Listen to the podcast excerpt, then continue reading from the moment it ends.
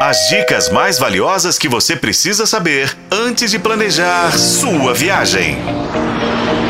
Sua viagem. Olá, ouvinte! Já fivelou os cintos por aí? Bem-vindo à sua viagem, o seu canal de turismo na FM O Tempo.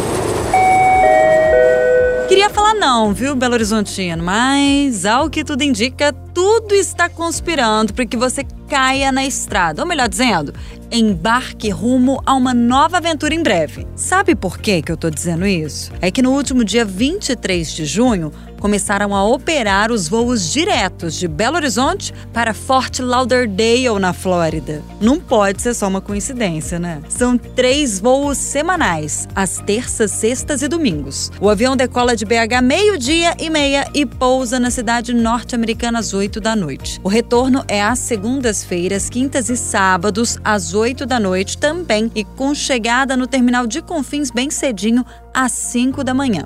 Ai, Renata, mas parece que isso já acontecia antes, não é lá tão novidade. Eu tenho uma vaga lembrança de algo do tipo.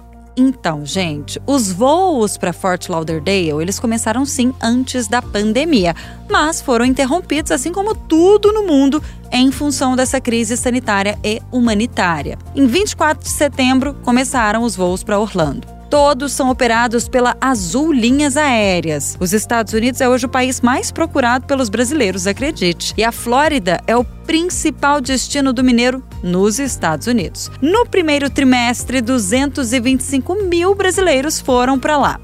Até o final do ano, a expectativa é de um incremento de 52% de voos. Além de BH, foram inaugurados voos de Manaus para Fort Lauderdale e de Recife para Orlando. O Visit Florida, que é o órgão de promoção do estado norte-americano, tá mega animado com isso, né? Para menos, né? Desde 2021, os brasileiros voltaram aos Estados Unidos com tudo. Nova York está ao lado de Orlando e Miami como os destinos preferidos. Mas olha, não é só ter um passaporte na mão para viajar para lá, não, hein, pessoal? É necessário ter visto para entrar nos Estados Unidos. E o problema do brasileiro hoje é justamente esse: a fila para obter essa autorização, o visto. Em alguns consulados, chega a 20 meses. O maior tempo de espera é em São Paulo e Porto Alegre. Então, se ligue e se organize, tá? Ninguém perde nada com planejamento e antecedência. No próximo episódio, vamos contar o que a Flórida tem de tão interessante e turístico assim para os brasileiros. Com colaboração de Paulo Campos, eu sou Renata Zacarone e este foi o podcast Sua Viagem. Acompanhe pelos tocadores de podcast e na FM Tempo.